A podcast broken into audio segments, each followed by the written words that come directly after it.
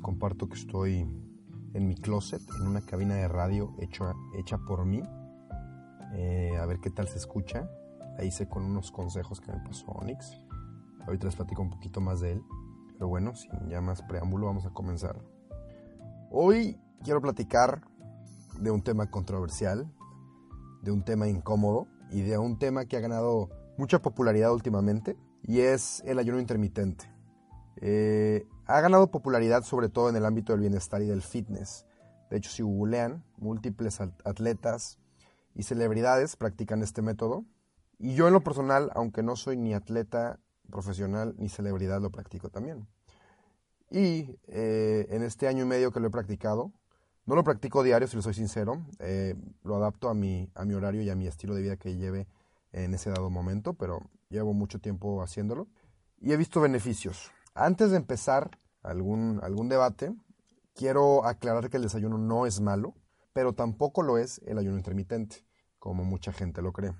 Como les comento, he visto muchos beneficios en mi experiencia personal y les quiero compartir no solo eso, sino también la ciencia que hay detrás, a grandes rasgos claro, detrás del ayuno intermitente. Quiero también compartir consejos por si te animas a, intentarlo y decirte o no si eso no es una buena opción para ti. Así que si te interesa, quédate hasta el final. Les voy a ser sincero, otra vez, yo ando bien sincero el día de hoy. Ya había hecho este podcast, ya lo había grabado, pero fue demasiado largo, di demasiados datos, di demasiada ciencia por el miedo de, no dar lo suficiente y de que se escuche creíble todo lo que estoy diciendo. Y lo volví a escuchar y era demasiado aburrido. Me acabé durmiendo con tantos datos y tanta ciencia. Así que en este segundo intento lo voy a hacer práctico, corto y resumido. Si a alguien interesa saber a fondo lo que es el ayuno intermitente, cómo funciona y cómo se comporta nuestro cuerpo, me manda un mensaje y platicamos de este tema eh, en privado y yo con mucho gusto. Entonces, a grandes rasgos, ¿qué es el ayuno intermitente? Primero, divides tus días en periodos donde comes y periodos donde no comes. Así de fácil. No se trata aquí de lo que comes, sino de cuándo lo comes. Obviamente el objetivo es una dieta balanceada, una dieta saludable para que puedas dar resultados, pero no es tanto qué comes, sino cuándo. El cuándo son las horas, ¿no? Son 16 horas en las cuales no comes y 8 horas en las cuales sí comes. Este método se llama el 16-8, lógicamente por los números que les acabo de decir, y está entre los métodos más comunes, el que yo he practicado, del que les puedo platicar y el que vamos a discutir. Eh, a lo mejor escuchas 16-8 y 16 horas se te hace mucho tiempo en el cual no comes, pero hay que tomar en cuenta que durante, durante estas 16 horas no vas a estar despierto todo el tiempo. Cuando acabas de cenar, eh, a partir de ese momento que acabaste de cenar, te vas a dormir. Ojalá y duermas 8 horas si no eres estudiante, si vas a poder. Y ya le bajaste muchísimo a lo que es el ayuno. Entonces es levantarte, ocuparte y en unas 4 o 6 horas ya haces tu desayuno, que se convertiría en tu, en tu lunch, tu primera comida del día. Durante este periodo de ayuno, obviamente no se ingiere ninguna caloría, porque estarías rompiendo lo que es el ayuno. Solo se permite agua, café pero café de verdad, no café con crema ni, azúcar. Té, igual, té sin, sin azúcar. Y bebidas con cero calorías, pero por lo mismo de que queremos una dieta saludable, a lo mejor sí evita la, la coca cero, porque aunque no tenga calorías, sí tiene otros químicos que hacen que sepa rica. El origen del ayuno intermitente viene desde hace millones y millones de años. Los, los, seres humanos han ayunado por mucho, mucho tiempo por necesidad cuando no había comida disponible. Obviamente, a veces los cazadores no lograban cazar algo y tenían que aguantarse hasta el siguiente día o, en la noche a volver a cazar. Y varias religiones también, como el cristianismo, el budismo, el islam, exigen de alguna forma el ayuno. Y esto lo ven como una desintoxicación, como una limpia o como una purificación del cuerpo y del alma. Y curiosamente, lo que nos dice la ciencia es muy parecido a lo que estas religiones le tiran como el objetivo del ayuno.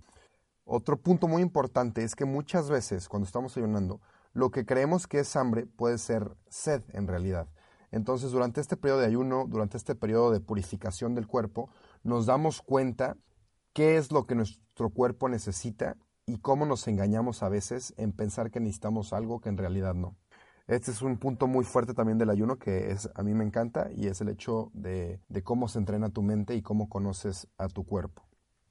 Y la verdad, el ayuno intermitente no es tan raro o no está tan lejos de tu realidad, porque la mayoría de la gente ya hace o ya ha hecho alguna vez algún tipo de ayuno. A lo mejor alguna vez te dormiste temprano porque estás muy cansado o cansada y te levantaste más tarde de lo normal y te echaste como 14, no sé, 16 horas y ya ayunaste. Otras veces puede que nos levantemos y no tengamos hambre y desayunamos después. Es otro tipo de ayuno. O hay mucha gente, tengo varios amigos y amigas que a lo mejor no desayunan, pero agarran una barrita, ¿no? Y con la barrita ya se van para irse con la panza vacía, como, es común decir. Entonces, pues mejor hacerlo bien y obtener todos los beneficios del ayuno. Que los beneficios son muchos, entre ellos la longevidad, la claridad y foco mental, la salud, la desintoxicación, eh, el mejorar los niveles de energía, productividad y pérdida de peso. Voy a tratar de explicar cada uno de estos a profundidad, pero sin excederme. Hay tres puntos muy importantes cuando hablamos de longevidad y salud, que son la sensibilidad a la insulina, la hormona del crecimiento y la autofagia. La sensibilidad a la insulina es algo positivo. La resistencia a la insulina es algo negativo. La insulina controla el azúcar que está corriendo por tu sangre. Entonces, cuando eres sensible a la insulina, puedes controlar de mejor manera ese azúcar y entonces no se te pasan los niveles de azúcar. Cuando eres resistente, no puedes controlar de la misma manera y puede que tengas niveles de azúcares altos. Listo con la insulina. La hormona del crecimiento. La hormona del crecimiento es una hormona que producimos en, nuestra glándula pituitaria que se encuentra en el cerebro y esta hormona aumenta hasta cinco veces cuando estamos en ayuno intermitente. Lo que hace es que nos cura. Esta hormona mantiene, construye y repara tejido, tanto del cerebro como de otros órganos, y acelera el proceso de sanación, por ejemplo, después de una lesión que nos lastimamos. Buenísimo para atletas y mejora también la recuperación después de que entrenamos. Hacemos ejercicio duro, nos recupera. Buenísimo para atletas también. Y por último, ya listo con la hormona de crecimiento, la autofagia. La autofagia es igual una limpia de células. Hagan de cuenta que nuestras células se quedan con, con, proteínas viejas que ya no sirven dentro de ellas. No se pueden desechar, el cuerpo no las puede desechar porque todavía tienen algo ahí metido, ¿no? Como si tuviéramos botes de proteína, que les queda hasta el último el polvito que ya no puedes agarrar con el scoop. Entonces, lo que pasa en la autofagia es que las limpias y las desechas. Desechas todo eso que no necesitas. Ahí entra lo que es la desintoxicación. Mejora tus niveles de energía porque tu cuerpo ya no está ocupado digiriendo comida, por así decirlo, y se puede ocupar en otras funciones del cuerpo. La pérdida de peso funciona porque al no tener tu comida dentro de tu sistema, tu cuerpo trata de ir a la energía que tienes reservada. Entonces primero va al azúcar y como ahorita estás en un momento en el que tu insulina está baja, eh, no agarra tanta azúcar y se va después a la grasa. Y lo último que agarra es la proteína. Entonces, no se pierde músculo dentro de un ayuno intermitente, a menos que pasen 72 horas y ya te estés pasando con el ayuno. A lo mejor ya empiezas a agarrar proteínas ya que te acabes la grasa. Pero durante el ayuno intermitente lo que te tienes que acordar es que te agarra esa grasita que no te gusta en lugares que no te gustan y le empieza a quemar y le empieza a usar como energía. Por último, para terminar con los beneficios, quiero hablar de la agudeza mental o la claridad y foco mental. Esto pasa porque entras en un modo de supervivencia. Hagan de cuenta que igual los cazadores cuando no, no tenían comida, estaban en ayunas, tenían que cazar porque si no se iban a morir. Entonces entras en modo de supervivencia y te enfocas en esa tarea que tienes que lograr. En aquellos tiempos era cazar algún animal o buscar comida y en estos tiempos puede ser enfocarte en la clase en la que estés, enfocarte en el trabajo en el que estés o enfocarte en tu proyecto que estés haciendo en ese momento. Ahora, ¿por qué funciona el ayuno intermitente? Hay tres razones muy buenas y se los voy a platicar, obviamente, porque para eso estamos aquí. Al tener menos tiempo para comer, consumes menos calorías. Y al consumir tus calorías en un periodo más corto, acabas más lleno o acabas más llena y por esa razón pues evitas estar picando en ratos de aburrimiento. Por ejemplo, una historia muy, muy chistosa fue que cuando mi mamá empezó a, ayunar, empezó a ver resultados muy rápido, pero pues ella cocinaba y, picaba y, se le olvidaba lo del ayuno y acaba escupiendo comida, que no es lo que queremos. Si ya se, te va y te comes un pedacito, pues no pasa nada, luego mañana ayunarás, no te, no te mortifiques. Pero sí, e, evitas estar picando. Y, bueno, debido a los beneficios que ya, los, que ya les mencioné, el cuerpo optimiza la utilización de energía y quema grasa. Fácil. Si se hace de manera correcta el ayuno y llevas una dieta adecuada, incluso puedes aumentar tu masa muscular y tu tonificación por el hecho de que aumentes tu hormona del crecimiento. Y por último, y mi favorito, es que entrenas a tu mente y controlas tus antojos. Aumenta tu autocontrol y tu disciplina y cómo te comportas tú con relación a la comida. Cambia tu forma de ver la comida de manera positiva. te das cuenta y te conoces y sabes en realidad qué es tener hambre, porque llevas un buen rato de no comer y te conoces. Entonces, a la próxima ya vas a saber y vas a poder controlarte si se te antoja ese tequito o ese chocolate y vas a ver que esto se va a transmitir en otras áreas de tu vida que no tienen nada que ver con la salud y te va a hacer mucho más exitoso o exitosa en estas áreas que, te vas a encontrar. Y por fin vamos a llegar al título, que es el desayuno no es la comida más importante, porque nos lo han dicho toda la vida, que el desayuno es la comida más importante, que es la comida que te da energía, te da la, fuerza para, para poder lograr todo lo que quieras lograr en el día. Ahora, ya les dije, el desayuno no es malo, pero tampoco es obligatorio desayunar y también tiene beneficios practicar ayuno intermitente y simplemente alargar el desayuno. El origen fue, y es bastante chistoso, una campaña de marketing de Kellogg's y fue para aumentar las ventas de, sus cereales. Si no me creen, búsquenlo, googleen el desayuno y Kellogg's y les va a salir el libro que dice el, no, me acuerdo qué dice, pero dice el desayuno, la comida más importante del día, algo así, y el autor es Kellogg's y él descubrió que si podía convencer a las personas de que necesitaban comer por la mañana, sería la oportunidad perfecta para vender sus cereales y para hacer más dinero. Antes de eso, el desayuno no era realmente una tendencia. Igual, repito, no me malinterpreten, me gustan los desayunos y la comida que se consume en el desayuno, pero simplemente quieres cambiar la forma en la que piensas acerca del desayuno. La definición es literalmente la comida en la que rompes el ayuno. Desayuno. Y es lo mismo en inglés breakfast, break the fast. Fast es ayuno y break es, romper. Entonces aquí dejas de ayunar. Entonces puede ser a las 8 de la mañana o si es ayuno intermitente puede ser a las 12, a las 11, a la 1, a las 2 de la tarde, depende de qué tan tarde cenes. Y no pasa absolutamente nada malo, incluso puede haber beneficios. Entonces, no importa que te digan que es malo o no, investiga, investiga antes. Y ahorita en este podcast lo que yo hago es investigar por ustedes y, ya, les ahorro todo ese tiempo. Entonces, espero que lo puedan usar, que puedan confiar. Antes de que se lancen a hacer el ayuno intermitente, porque creo que ya les expliqué a grandes rasgos eh, lo que es y creo que fue, fue, fue un buen tiempo. Les quiero decir unas advertencias también, o sea, no todo es este color de rosa. Un ayuno mal hecho, como cualquier otra dieta, puede resultar no benéfico e incluso dañino. Es por eso que es muy importante asesorarse, ya sea con un profesional o investigando por tu cuenta, información válida y comprobada. Yo todo lo investigo en PubMed, es una página médica y todo está eh, autorizado, comprobado y corroborado por médicos profesionales. Y, bueno, esa es mi manera preferida de investigar sobre estos temas.